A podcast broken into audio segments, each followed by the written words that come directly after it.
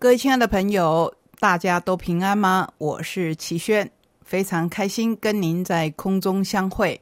今天选书要介绍什么书呢？其实今天我们做了一个特别的安排。当我这样说的时候，想起来好像这段期间我们不时会做这样的安排，就是一个礼拜只介绍一本书。这个礼拜同样也是这个情形，因为我们期待已久的一本书。终于在印刷厂躺了两个月以后上市了，它就是大师兄的第三本书《火来了，快跑》。这个书名似乎应该用台语来表现会更传神。会来啊，今早什么时候我们会说出这句话呢？如果是在灾害的现场，火灾，我们一定会说：“哇，灰修处啊，今早。”可是，当我们说会来啊，今早，往往是当我们跟至亲好友在最后道别的时候会说的一句话：“会来啊，今早。”当然，大师兄，我想到了第三本书，喜欢他的书迷应该都已经认识他，也知道他从事的是对我们每一个人来讲都非常重要的服务业。这个服务业。比较特殊，每个人只需要一次这样的服务，也就是殡葬业。在前两本书里面，我们看到大师兄去接题，我们看到大师兄写很多的故事，告诉我们有些事情比据点还要悲伤。这一次，他跟我们分享的是火葬场里面的故事，我们才发现。原来，在临终或是在我们认为最后的道别时刻，其实它还是有分阶段的。那么，火来了，快跑，应该是最后的最后。接体言大师兄火葬场报道：一人打有，万人呜哦。呜哦是什么呢？其实现在人对生死比较不会忌讳了。我就是我们在做法事的时候，常常会说“经营灾报乌我”，子孙就会打乌我，这是一种庇应后代的做法。可见华人是相当相当重视家族的感情。不过，我们在这一本新书当中，又会看到多少的现实？那就请你期待。我们今天做的特别安排，各位亲爱的朋友，我是齐轩，欢迎来到我们懒得出去，在家看书的选书单元。今天非常的特殊，不管是选书的单元，乃至于下个单元，我们都只为您介绍一本书。可是我们找到两位重量级的来宾，来跟您分享这一本新书。首先，我们请的就是出版这一本《火来了，快跑》，宝瓶出版社总编辑朱雅君。当然，要先来跟他问好，雅君你好。好，各位亲爱的读者朋友们，大家好，我是宝瓶文化的总编辑朱雅君。今天非常特别，我其实蛮紧张的，因为这是第一次，我不是在公司里面说书，因为我就是一个危机感超强的人。我觉得这一段疫情的期间，我不知道大家好不好，但是我会非常紧张。我总觉得，呃，万一如果有一天真的到四级警戒了，我以前在公司有很多小帮手，有我的好同事。们他们会帮我处理各种电脑啊或灯光等事情，但是我现在必须要自己来处理这些事情，所以我必须要学会自己能够独立的作业。其实亚军真的不用紧张，因为我有很多朋友已经看过大师兄的新书，这些朋友都是他的书迷，而且是铁粉。在我们台东举办的讲座当中。大师兄虽然还是没有办法露面，可是吸引了很多的铁粉从四面八方而来。我说的四面八方，可不是从台东的四面八方，而是从台湾的四面八方。他们有的在前一天晚上就进驻资本老爷，为的就是要见见这一位写出了与众不同的故事的作者。那这一本《火来了，快跑！会来啊，今早又有什么样不同的故事呢？前两本书我们看到的大师兄是在一个很冷的地方，这个冷除了是真正的冰柜之外，还有我们会觉得想到这个地方心里就凉凉的。那现在他换到了火葬场，火葬场是一个跟冰柜。完全不一样的地方，在这个地方又发生了什么样感人的故事？先来听听总编辑朱亚军跟我们详细的介绍来龙去脉。今天呢，要为大家介绍一本，其实这本书早就在五月中，五月十七号我们撤离公司之前就已经印好了，然后躺在印刷厂，就一躺躺了两个月。这个就是万众瞩目、阴阳两界一起敲碗期待的。大师兄的火来了，快跑！我想大师兄大家都不陌生，大家所认识的大师兄，以往呢都是在殡仪馆里面做接体的工作。但是呢，在去年大概六月下旬的时候，有一天早上，大师兄突然在脸书上敲我，他就跟我说：“亚君姐，我超级难过的。”我当时心里愣了一下，我想也真是悲心交集。那个悲心交集是，哇！我想大师兄，你终于恋爱了，你失恋了，你终于走到这一步了。但大师兄跟我说：“不不不，比失恋更悲伤，比据点更悲伤。”他说他那天早上接到了一纸命令，他即将从冰库就调到火葬场去。我说调到火葬场有什么不好？他说不行啊，我受不了。我多么喜欢原来的工作，我多么喜欢那个接体的工作。他说他就要向过去所接的这些大体们告别了。不管你是小飞侠、荡秋千还是小黑炭，他就要向他们告别了。他从此以后没有办法再去接体了。他没有办法忍受，他没办法接受这个事实。尤其在冰库里面，如果大家有看过他的书，你们就会知道。他其实心心念念想的，就是他那些他亲手接生而，不是接生，亲手接体来在冰柜最上层的长老们。这些长老们，他岁岁年年、日日月月，然后朝朝暮暮跟那些长老们相处。这些长老们没有家人，还没有亲人来把他们带回去，他没有办法忍受跟长老们分别，所以他非常难过。然后他就一直非常沮丧，他说。他不知道接下去要怎么工作，他整个工作的热情就熄灭了。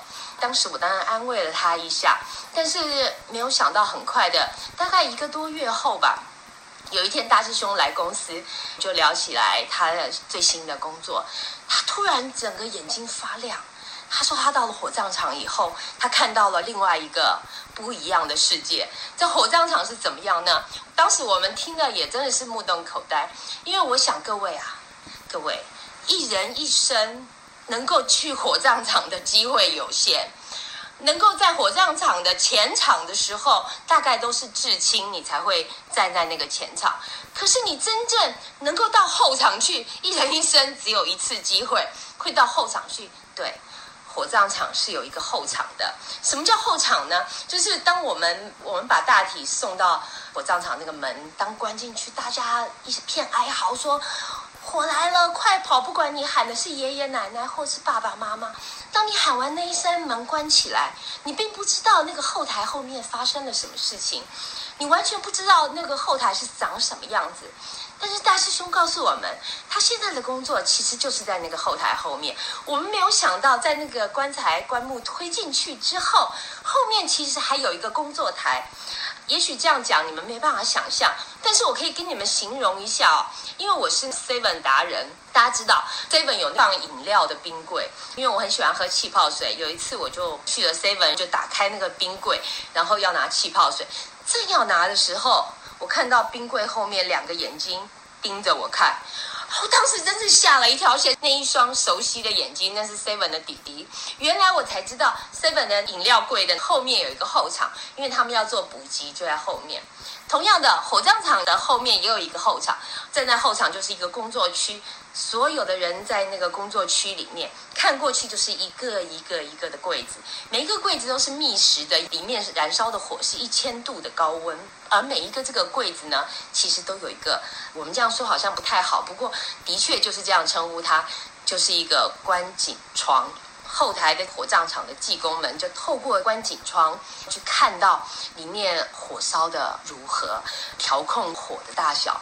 为什么要调控火的大小呢？比如说，有时候送来的是婴儿，婴儿因为很小，所以很快就烧掉。如果你火太大太旺，婴儿一下就烧成灰，你可能连骨头都捡不到。所以这时候火就要调小一点。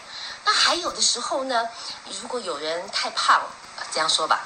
我自从认识了大师兄以后啊，我就知道人到中年啊，以后一不但要保持身体健康，最重要的是千万要保持中等身材。为什么呢？因为在冰柜的时候，那个冰柜是有一个限度的，你如果太大了会塞不进去。然后你到了火葬场，如果你太胖了，你以为脂肪多会烧的比较快吗？错了，脂肪多会烧的比较久，而且还可能会发炉。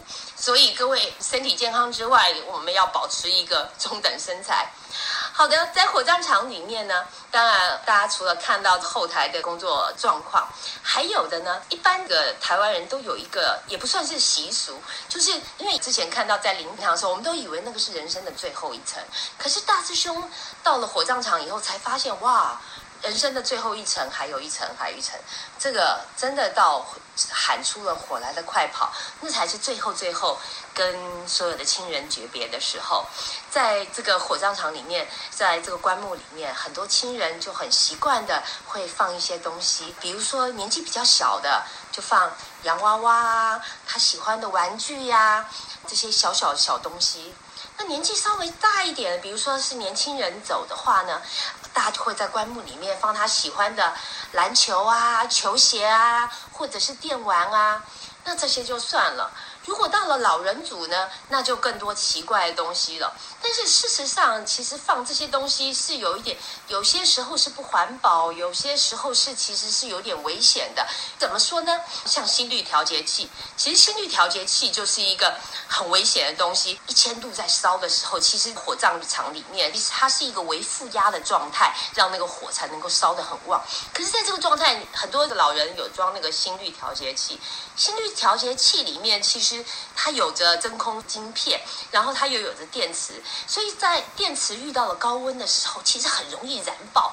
所以这个对很多火葬场的技工是非常危险的。所以你如果有心率调节器的话，一定要告诉在场的工作人员，以免他们发生危险。真的是有好多妹妹嘎嘎是我们不知道的。也因为有太多的妹妹嘎嘎我们不知道，以至于过去大家对殡葬业。会有一些比较负面的看法，希望借由大师兄的书，我们可以更加了解这一行里头的人员，他们所做的服务，以及他们必须面临的，像刚才说的危险。那提醒大家，如果您的家人，尤其是您的长辈有节律器的话，真的，真的是要事先告诉这些火葬场的技工，以保护他们的安全。那您知道，除了可能造成危险的，或者大体的体型可能会直接发炉之外，还有什么陪葬品是我们连想都没有想过的吗？以及在火葬场的现场，或是说在办丧事的现场，我相信。绝大部分有经历过的人都会发现，喜丧事是大家意见最多的场合。南部有南部的做法，北部有北部的做法。如果是喜事，新郎家有新郎家的规矩，新娘家又有新娘家他们的传统。丧事更不用说了，几个兄弟可能就可以争得头破血流。可是这是往生者。乐意见到的吗？我相信绝对不是。来听听亚军跟我们分享的故事。那还有一些人会觉得说，我一定要把助听器放进去。火葬场的人常常会劝他说：“哎，助听器其实可以不用放。”家属就伤心了。助听器怎么能不放呢？我爸爸带了二十年的助听器，如果助听器不不放进去，待会我喊火来了，快跑！爸爸听不到，那怎么办？OK，好，助听器放进去。那还有人呢说：“哎，我这里有包青天一套的 DVD，一定要放进去。DVD 放进去很不环保吧？”礼仪社的人要阻止他，他们又说：“不行。”我爸爸看了二十年包青天，所有台词都背下来了。过去那边以后如果没有包青天，他日子怎么过？所以包青天这个 DVD 也要放进去。所以其实很多很多，还包括其他的，还有戒指啊、吉他呀。还有一次，大师兄说他有一次工作到很累很累，他以为自己产生了幻嗅。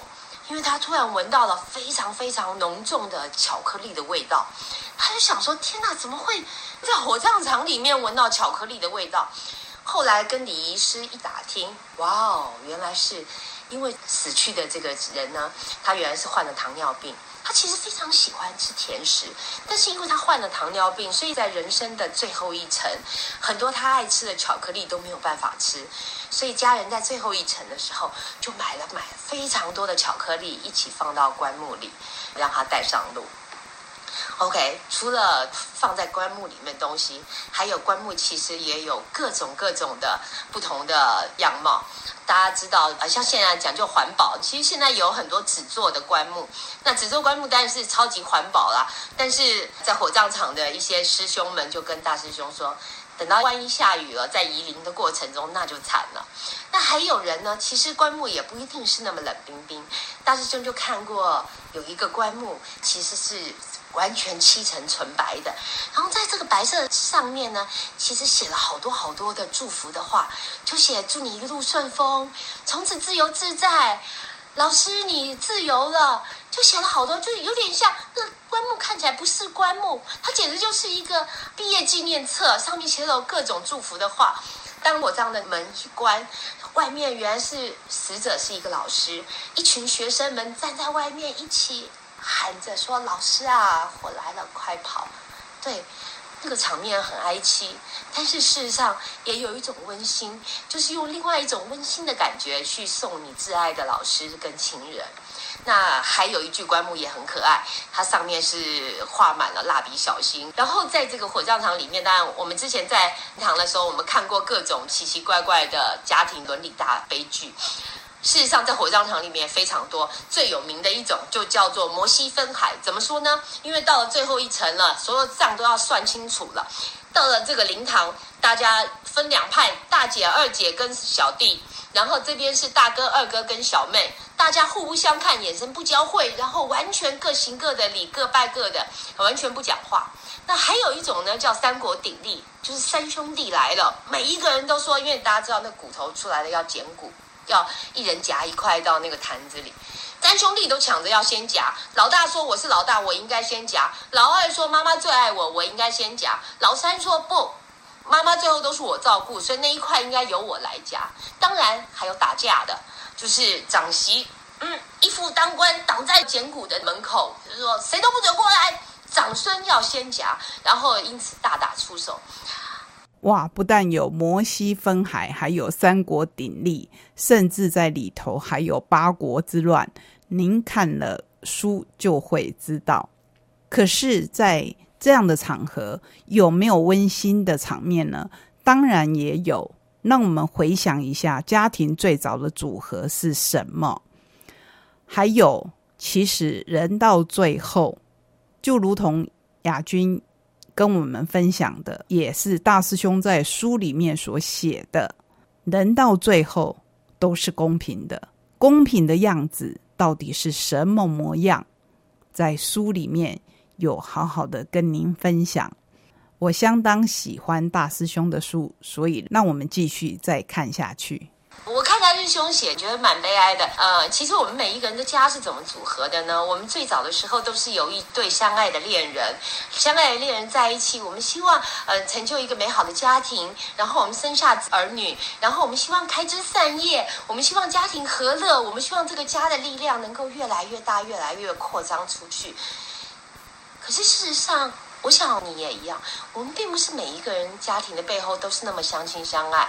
经过了数十年以后，可能不管大家子女结婚的，然后有孙子了，然后各有各的恩怨情仇，所以到了在最后最后的这一层，其实真的能够这么和乐而不分彼此你我的，能够一起的，其实是非常少。然后大师兄说了一个最夸张的例子，有一对兄弟走进来捡骨的时候，一人拿了一个坛子，说一人一半。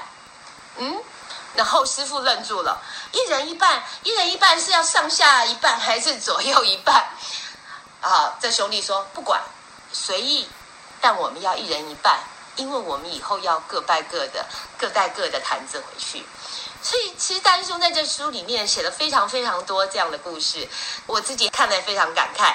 尤其他形容从观景窗看过去，人在进火葬场进去的时候都是头先进去，所以当棺木烧破了以后，呃，火葬场的技工从那个观景窗看进去，最后看到的就都是一团焦黑，最后看到就是两颗眼睛盯着你，然后从一团焦黑慢慢慢慢变成一堆白骨。他说。